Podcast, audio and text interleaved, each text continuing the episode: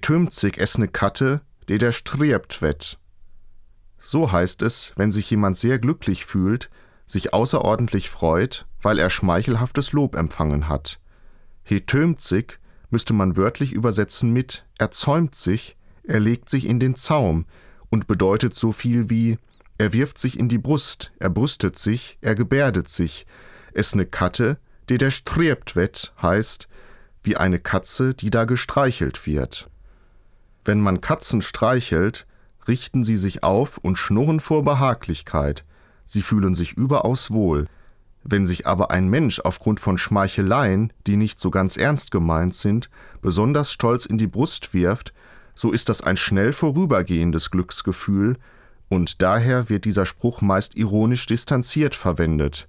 E tömt sich es ne Katte, die der strebt wett.